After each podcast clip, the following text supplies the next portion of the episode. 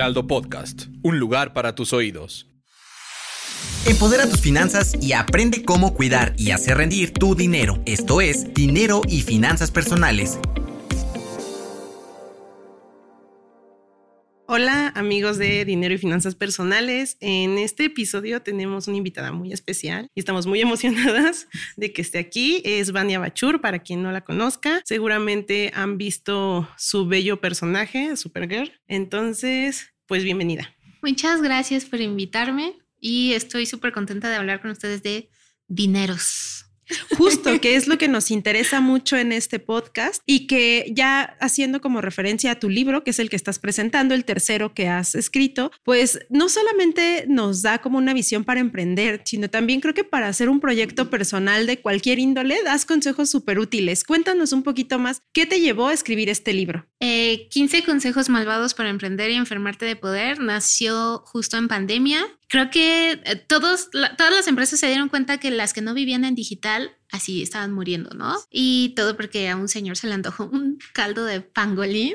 Entonces nunca sabes cuándo eso puede pasar de nuevo. Y en redes sociales empecé a ver muchísimo contenido de estos como gurús de emprendimiento que te decían, ah, eh, compra mi curso de cómo ser el próximo millonario de tu familia, ¿no? esta persona o varias se dedicaban solo a dar cursos, entonces realmente no tenían como una empresa o te decían, este, manifiesta tu Ferrari, solo piensa en tu Ferrari y lo vas a tener, siente cómo te sientes en tu Ferrari. Y yo no, así no funciona Hay que trabajar un poquito, ¿no? Ajá, y en mis redes sociales eh, tengo una sección justo que se llama consejos malvados, que siempre les doy consejos malvados a las niñas. Son malvados porque son muy honestos y muy directos. Es el consejo regaño que necesitas escuchar. Y me pedían mucho consejos de emprendimiento justo porque yo tengo mi propia marca ilustrada. Se los daba, ¿no? Pero así como muy sueltos. Entonces se me ocurrió y dije, ay, ¿por qué no hago un libro de emprendimiento donde les diga así la verdad real, cruel y que no todo es así de, ay, imagínate tu Ferrari, imagínate tu casa en Miami, sino como algo como bien real, con, con bases. Y pues es algo que yo viví. Sí, y, se nota realmente la manera en la que está escrito, pues es como muy ameno, lo lees súper rápido. Y te digo, a mí lo que más me encantó es que no nada más lo puedes aterrizar si quieres hacer un emprendimiento como tal de una marca o una empresa, sino de cualquier proyecto personal. Y esta parte en la que te dice cómo armar tu equipo de trabajo, creo que es algo muy importante. Cuéntanos un poquito qué fue lo que te pasó en ese sentido y por qué es tan bueno saber con quién vas a colaborar. Eh, porque tienes que confiar plenamente en tu equipo y en las personas con las que estás trabajando. No importa si es tu familiar o algo así, las cosas se pueden complicar. Y es muy importante tener las cosas claras desde un principio, tener contratos y todo, porque en verdad que todos aprendemos más de los errores. A mí me llegó a pasar que un amigo me, me estafó con el dinero de mi primera agenda que saqué. Este se lo, se lo robó y pues no tenemos contratos porque era mi, mi, amigo y de ahí obviamente me dolió mucho en el momento y como pude saqué dinero para hacer la agenda, pero aprendí a siempre tener contrato para todo. O sea, no me vuelve a pasar eso en la vida de no tener un contrato. Así lo haga con mi mamá, va a haber un contrato. También eh, mi socio del lado de la marca es mi hermano y es la persona que siempre creyó en mí para todo. O sea, de verdad que yo tenía así la autoestima por el suelo y decía, no, a nadie le van a gustar mis ilustraciones. ¿Cómo lo voy a hacer? Y él me decía, no, está padrísimo. Y él me hacía pensar que era lo mejor del mundo, pero también eh, es como, eh, él es la parte más como monetaria y de contratos de la marca y yo soy todo el lado creativo. No puedes ser experta en todo. Eso me quedó muy, muy claro. O sea, yo no soy abogada, entonces necesito tener un muy buen abogado de este lado. Necesito tener un muy buen contador, personas que sean expertas en eso. Obviamente en un principio cuando empiezas con tu emprendimiento, pues no tienes dinero para pagarle ni al abogado, ni al contador, ni nada. Y lo que yo hacía era intercambiar mi trabajo como diseñadora gráfica con amigos eh, contadores o amigos abogados, de que yo les decía, ah, te hago tu logo, te hago tu sitio web y hazme este contrato o registra mi marca a cambio así empecé a hacerle y creo que no solo aplica para diseñadores también, o sea, si vas a hacer pasteles o vas a hacer algo, siempre puedes intercambiar tu trabajo por algo. Justo ahorita que estás empezando a platicarnos de emprender, creo que es algo muy difícil, ¿no? Y no solo para diseñadores. Y lo que dices de los contratos, sí es muy importante. O sea, yo recuerdo casos, por ejemplo, de, de influencers, de youtubers, ¿no? Que siempre les pasaba por no saber, ¿no? Entonces creo que sí es importante. Eh, me gustaría que nos contaras un poquito justo cómo es emprender, o sea, las dificultades, porque, o sea, si vemos la lista de cosas que haces, o sea, ok, diseño, ¿no? Ilustraciones, pero te has extendido a demasiados productos, ¿no? Entonces, ¿cómo lograr hacerlo?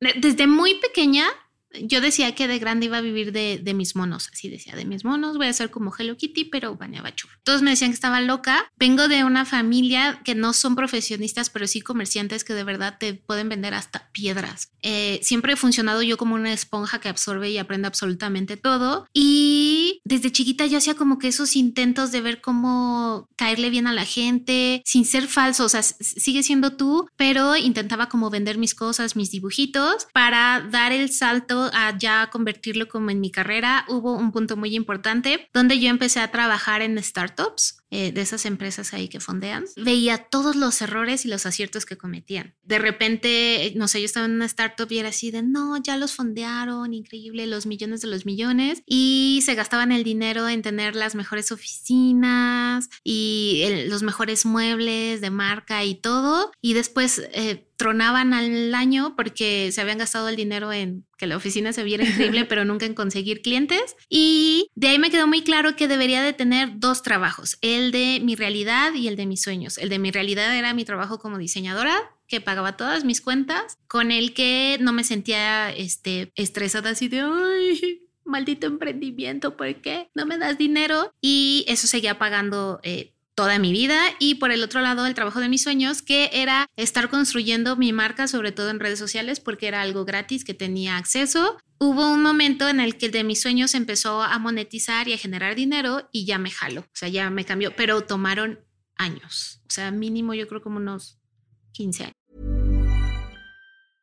I'm Sandra, and I'm just the professional your small business was looking for. But you didn't hire me because you didn't use LinkedIn jobs. LinkedIn has professionals you can't find anywhere else, including those who aren't actively looking for a new job but might be open to the perfect role, like me. In a given month, over 70% of LinkedIn users don't visit other leading job sites. So if you're not looking on LinkedIn, you'll miss out on great candidates like Sandra. Start hiring professionals like a professional. Post your free job on linkedin.com/people today. Nada es inmediato, sí, claro. se les advierte.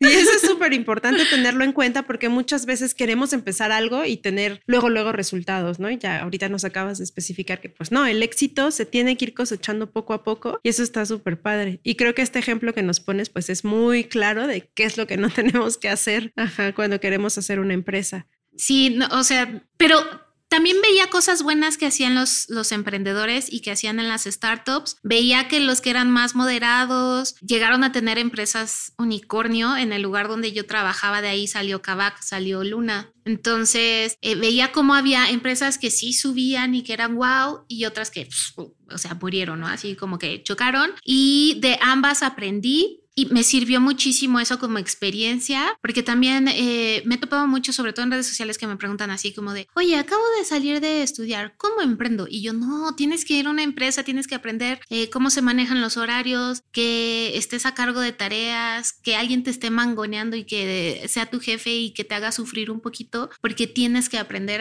a cómo se hacen las cosas.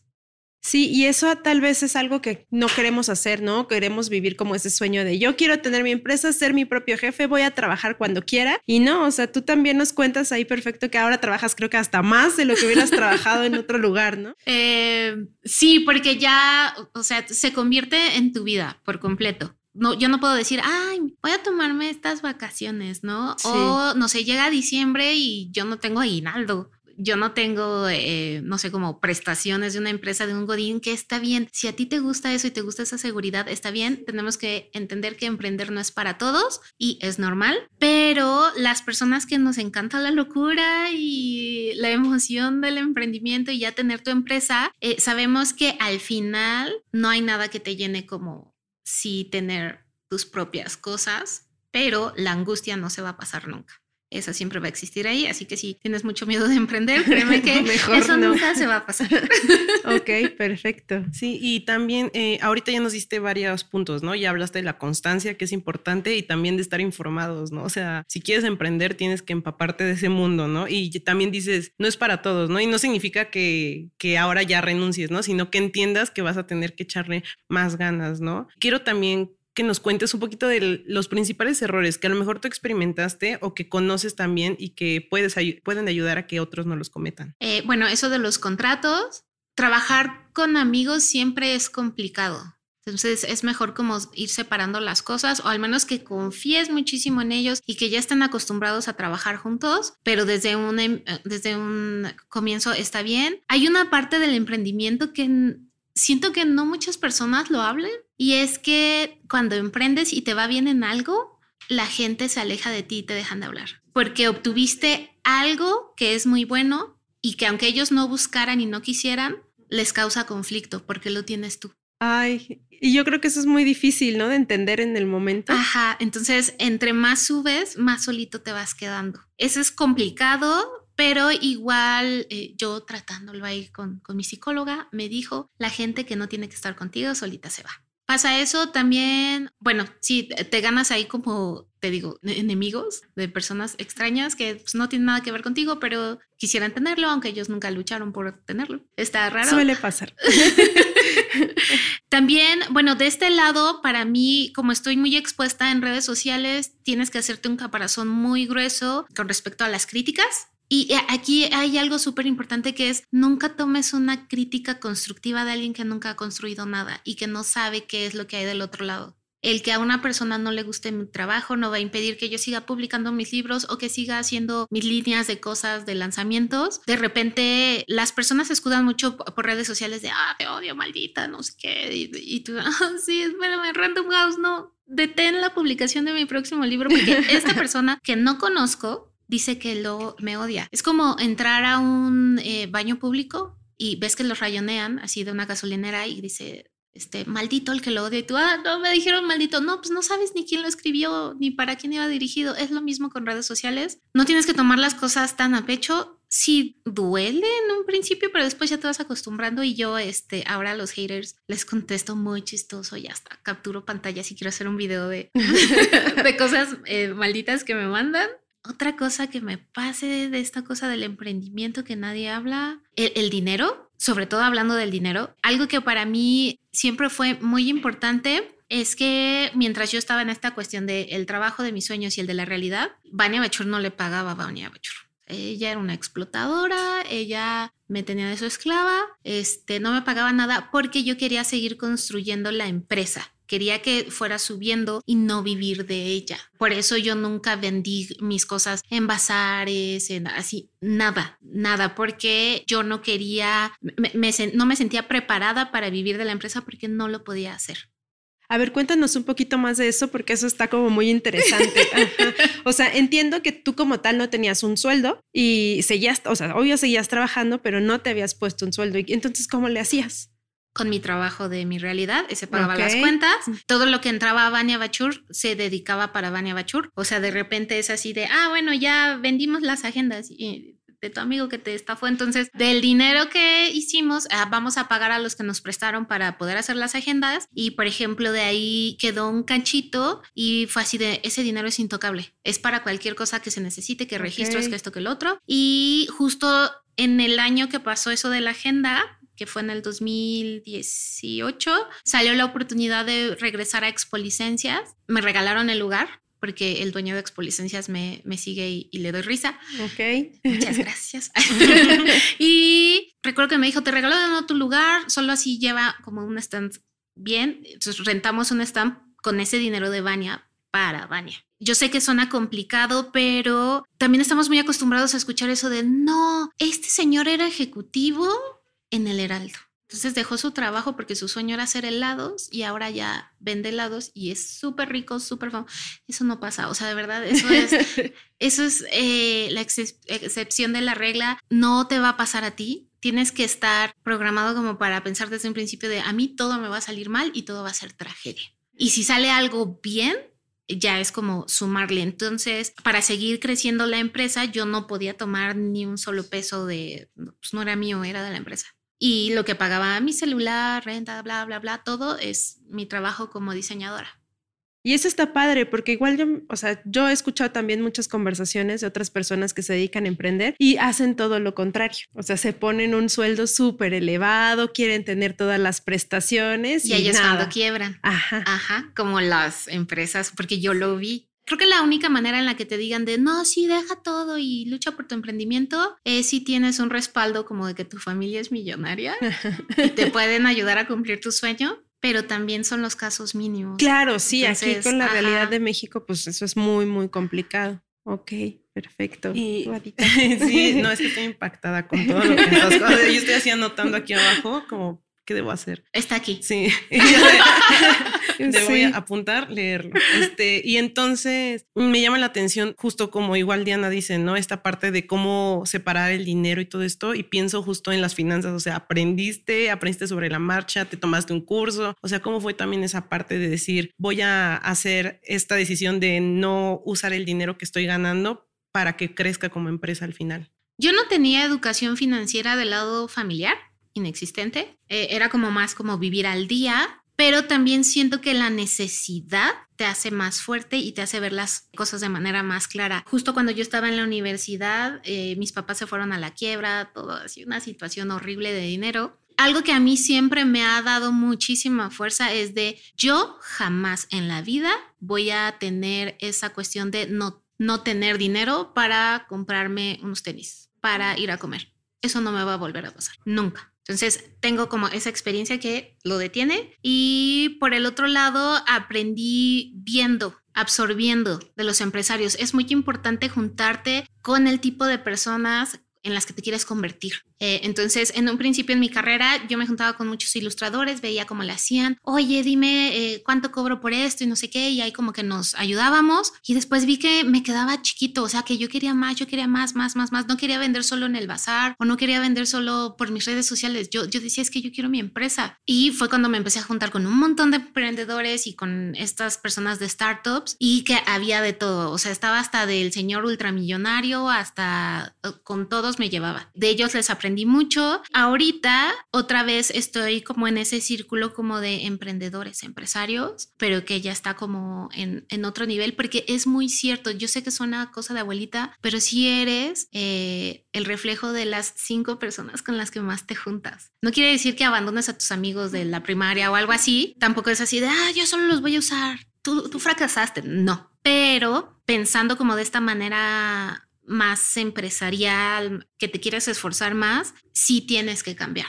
y tienes que empezar a moverte como en otros círculos y, e irte adaptando.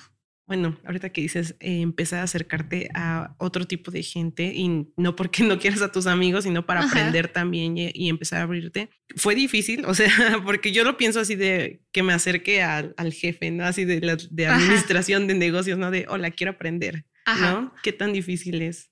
Eso yo lo empecé a hacer cuando trabajaba en, en agencia de publicidad.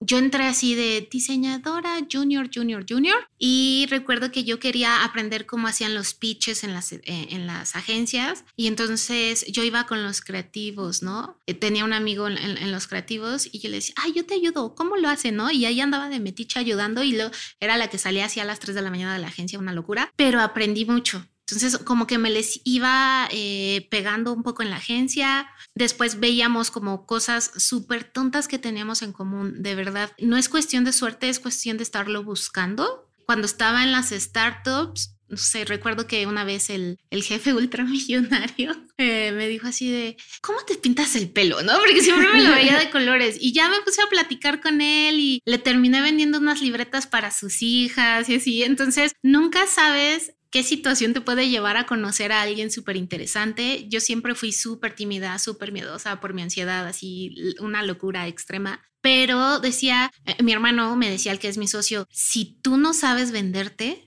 y tienes que construir tu marca sobre tu propio nombre. Entonces aprendí como a moverme como en esos circulitos. De repente mi hermano me decía, ay, vamos aquí o vamos allá. Y yo no, no, es que me da pena. Ay, no, eh, prefiero quedarme en mi casa en ver la serie. No, eh, tenía que hacer como esos pequeños sacrificios y pues vas agarrando práctica y así vas conociendo a gente súper interesante. Me ha pasado de que me, me, invitan marcas o de repente recuerdo que eh, fui a una expo de diseñadores en Los Ángeles y vi a un viejito muy viejito por ahí con sus cositas y ya cuando me acerqué a, él era artista de Disney y todo y el viejito y yo dándonos así WhatsApp y ya súper cuates y todo. Nunca sabes a quién vas a conocer. One size fits all seems like a good idea for clothes until you try them on. Same goes for healthcare. That's why United Healthcare offers flexible, budget friendly coverage for medical, vision, dental, and more. Learn more at uh1.com. Burrow's Furniture is built for the way you live. From ensuring easy assembly and disassembly to honoring highly requested new colors for their award winning seating, they always have their customers in mind. Their modular seating is made out of durable materials to last and grow with you. And with Burrow, you always get fast, free shipping. Get up to 60% off during Burrow's Memorial Day sale at burrow.com slash ACAST. That's burrow.com slash ACAST. burrow.com slash ACAST. Entonces, de verdad, creo que son este, casualidades de la vida misma, pero que tú misma buscas. O sea, no te va a llegar ahí del cielo. Sí, esa parte está muy buena porque creo que a veces pensamos que solo con la intención, o como decíamos al principio, ¿no? Ajá, con la intención o con la idea que ya tienes, puedes lograrlo solo. Y no, la realidad es que tienes que ir buscando todo esto. Y este ejemplo que nos cuentas, pues nos deja mucho más claro qué es lo o por dónde debemos ir si queremos emprender. Otra cosa que me gustaría saber, supongo que en algún punto te pasó que alguien te dijo, oye, no vas a vivir de eso, ¿no? Y que quisieron como, pues cortar tu sueño. ¿Cómo aprendiste a manejarlo para decir, no, si quiero y lo voy a hacer? Toda la vida, toda la vida me he encontrado a muchas personas que me han dicho eso. Tengo déficit de atención, eso hace que mi memoria a largo plazo es muy precisa, o sea, me acuerdo, pero hasta de la ropa que traían. De chiquita me decían así de, estás loca, vives en México, y yo, ajá, ajá. Eh, y luego recuerdo mucho una vez en la prepa, yo hacía dibujitos como atrás de mi cuaderno, hacía como mini historietas de las tonterías que les pasaban a mis amigos. Eh, horribles, de verdad, horribles, pero espantosas, pero muy graciosas. Y recuerdo que un día estábamos sentados, yo estaba al lado de un amigo, se la enseñé porque salía su novia, se empezó a reír y le, él tenía otro amigo, eh, estaba al lado de él y le dijo, mira, Beto, ve esto de Vania, está increíble. Y él le dijo así de, ah, a mí solo enséñame cosas profesionales. Y aventó el cuaderno. Saludos, Beto. y yo sentí tan feo. Me fui a llorar al baño y como escena de Laura León, es que hay una escena en TikTok que me da mucha risa de Laura León que está frente de un espejo y le dice, tú puedes, tú puedes así. Yo fui al baño y se me estaban saliendo mis lágrimas y estaba en el, en el baño así limpiándome y, dije, uy, pero un día Beto va a ver mi nombre en todos lados y se va a acordar de mí. siempre que así hablo, yo, hola Beto. Este, me pregunto si ahora sí ya mis dibujos serán profesionales para él, pero en realidad es algo que, que vas viviendo. Eh, yo siempre fui muy resiliente por esta cuestión de la ansiedad de que pues vivo con miedo todo el tiempo de, ay, va a temblar. Hace ratito estaba aquí como que las luces y se prendió una alarmita y yo así de, no. o sea, ya yo saliendo de los escombros porque mi mente siempre está pensando en la tragedia. Y como siempre estoy esperando lo peor de todo, eh, cuando las personas me dicen así de no puedes, eh, qué basura, este, llegaron a crear así hasta cuentas falsas ya cuando yo publicaba en Facebook, me decían, ¿tú por qué publicas? ¿Por qué publicas y no están chidas tus ilustraciones? No sé qué. yo, ah, no, si quieres dejo de publicar porque tú dices, desconocido de Internet. En realidad, uso la tierra que me tiran para el abono de mis macetas, de mis metas. Entonces, entre más me dicen que no se puede, yo más lo hago. Ajá, o sea, parece que, que me están, o sea, gracias Beto por ese gran comentario. Gracias por ese gran comentario, porque mira nada más. Entonces, sí, lo, lo uso como motivación, demostrarle a la gente que sí puedo, y no es solo como por ellos, es por mí, pero la verdad se siente increíble. Sí, claro, porque es tu logro. Perdón, antes de que se me olvide, acabas de comentar otra cosa que es súper interesante, que es vivir con ansiedad, tener esta sensación de fatalidad todo el tiempo. ¿Cómo le haces para controlarlo y que eso no te, o sea, no te agobie de más y no sea un impedimento para lograr tus metas? Según mi psiquiatra, yo tengo ansiedad desde nacimiento. Me lo diagnosticaron 30 años después.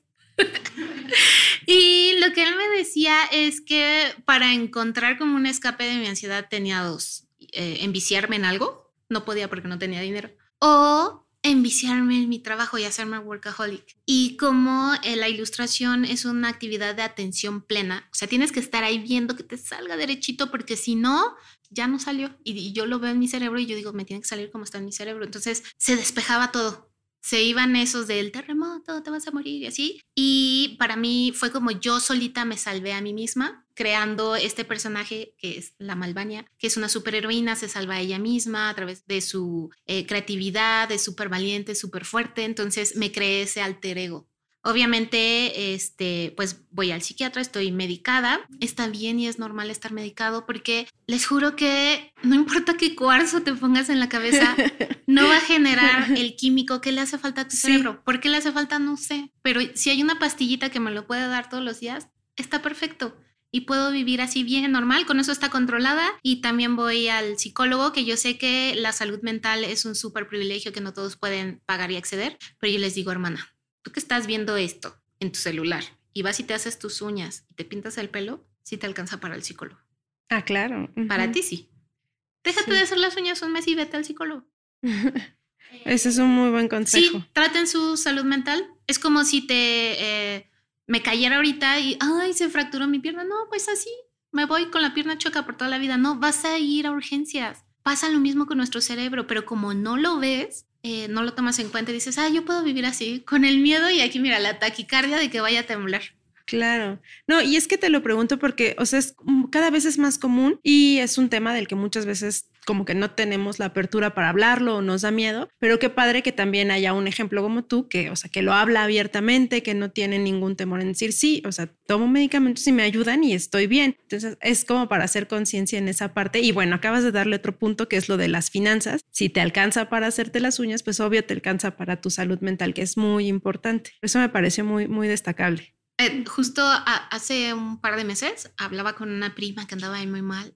Y le dije, ¿por qué no vas al psicólogo? No, es que ahorita no tengo dinero. Y ella mira aquí con el bolsón aquí de marca. Y hay prioridades. O sea, de verdad es, es, una inversión. No tienen idea. Eh, una vez que tratas lo que sea que tengas en tu cabeza, ves como si se abriera la, la cortinita del teatro y ya ves todo y, y, dices, ¡Ah! así piensan las personas normales, no se van a morir todo el tiempo como yo. Y eso te quita un obstáculo para seguir construyendo y haciendo tus cosas. Está súper bueno eso. Vayan al psicólogo. es muy bonito lo que estás diciendo. Aquí todos en la sala no lo pueden ver, pero están así. Ah. Están impactados. Y creo que hasta desde la parte de inspiración ayuda mucho, ¿no? Y justo mientras platicabas, venía a mi mente la parte de la motivación, ¿no? Creo que es súper difícil. Y, justo yo así de sí soy, porque también, ¿no? O sea, es difícil cuando tienes algún tipo de, de tema psicológico, como diario, decir, hoy me voy a levantar y voy a crear o voy a hacer, ¿no? Entonces, justo desde tu experiencia que ya nos estás contando, ¿no? De, bueno, tengo ansiedad, tengo esto y esto, pero eso nunca ha sido una excusa para que yo siga dándole diario, ¿no? ¿Cómo motivar a las personas? Esto también me lo preguntan mucho en redes sociales y me dicen así de, ay, ¿cómo encuentro las ganas de seguir adelante? Y yo, es que yo no puedo ir a tu casa y decirte, ven, mamita, párate. ¿Prefieres quedarte con la duda de qué hubiera pasado si te hubieras arriesgado o que alguien más tonto y con menos talento que tú lo logre? Es muy fuerte, pero sí. Es que les digo que siempre les doy el consejo de la tía loca. Sí, no.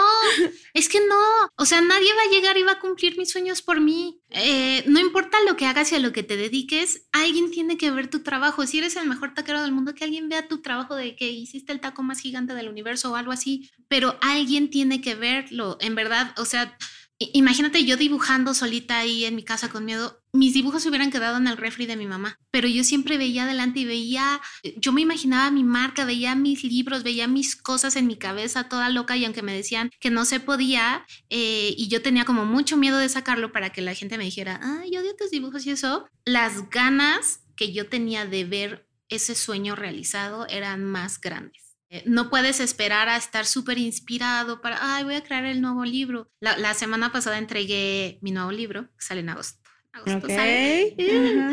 Un libro por año. Ah, y me decían así de, pero ¿cómo lo hiciste? ¿Cómo te motivaste? Y yo, o sea, es que no voy a ir con Penguin Random House y les voy a decir, no estoy inspirada.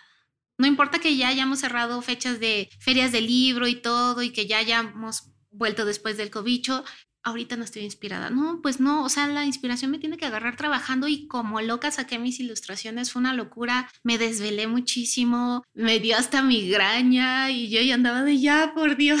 Pero al final, al revisar mi libro y que me, o sea, que me lo hayan mandado de, mira, aquí está ya todo, fue así una cosa de, yo hice esto. O sea, esto salió de mi cerebro y esa satisfacción no se compara con nada, ni con nada de flojera. Y cuando realmente quieres algo, se te acaban las excusas, los pretextos, la flojera, el sueño, todo se te acaba. O sea, de verdad las noches son súper largas y te pones a trabajar porque lo quieres hacer. Si algo te da mucha flojera, algo así, es tu propio cerebro diciéndote, creo que por aquí no va, creo que no lo quieres hacer. Sí, y eso es muy cierto. Cuando algo como que no te llama, pues siempre tienes un pretexto para no hacerlo, pero descubres lo que sí te motiva y sin problema como que solito va saliendo, ¿no? Pero volvemos a lo mismo, el orden, la disciplina, que nunca puedes dejar de tenerlo porque no vas a dejar tus compromisos que ya tienes porque no estás inspirada, ¿no? Entonces es muy buen consejo también. Y, bueno, es que estoy impactada, pero eh, me gustaría también ya, o sea, como para ir cerrando un poco, eh, que nos, digo, yo te pido muchos consejos, ¿no? Porque hay mucha gente, ¿no? Que digo, igual que chequen tus libros y que estén atentos al de agosto, pero pues esos consejos, ¿no? O sea, ¿qué le podrías decir o, qué, o hasta qué le dirías a tu yo chiquita, ¿no? De si se pudo, ¿no? O sea, a esa gente que está intentando emprender, que está intentando crear contenido en redes sociales, que quiere hacer una marca, o sea, ¿qué le dirías? Yo siempre les digo que algo súper importante es que no copien, no copien porque algo le haya servido a alguien no quiere decir que va a pasar exactamente lo mismo contigo. Siempre les pongo el ejemplo de la casa de Toño. No sé si han visto que existe la casa de Pepe y la casa de los abuelos, pero todos tenemos en la mente la casa de Toño, porque es la original, hasta donde sí.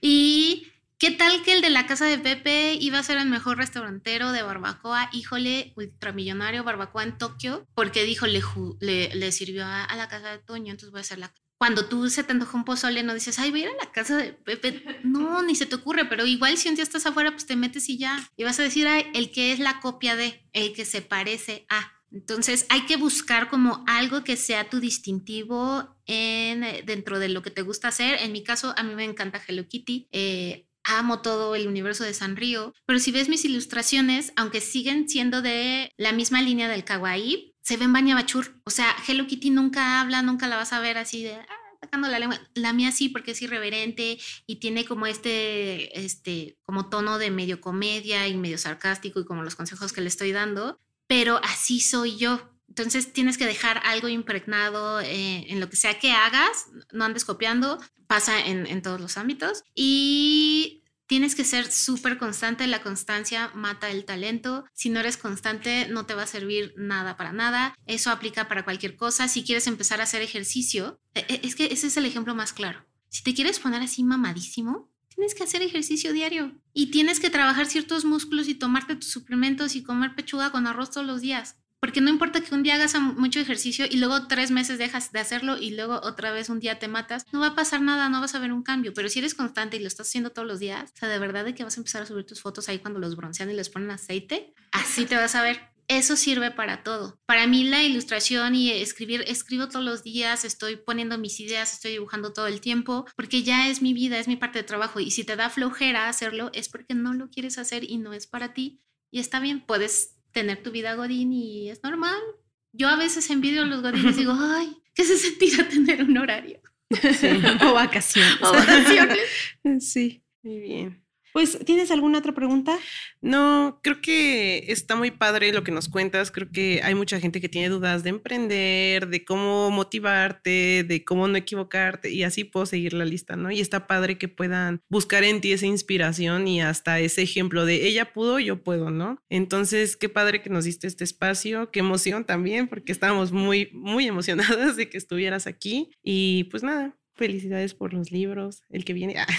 mi nuevo hijo que viene y también este Back to School, ya lo dije, ya lo puedo decir, saco cuadernos con escribe, entonces ah, eso me tiene increíblemente emocionada.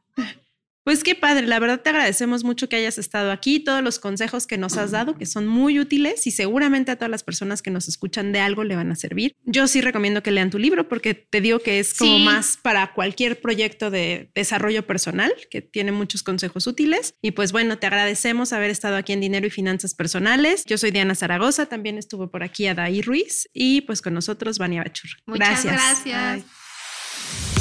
No te quedes con la duda. Compártenos tus preguntas en las redes sociales del Heraldo de México. Esto fue Finanzas Personales.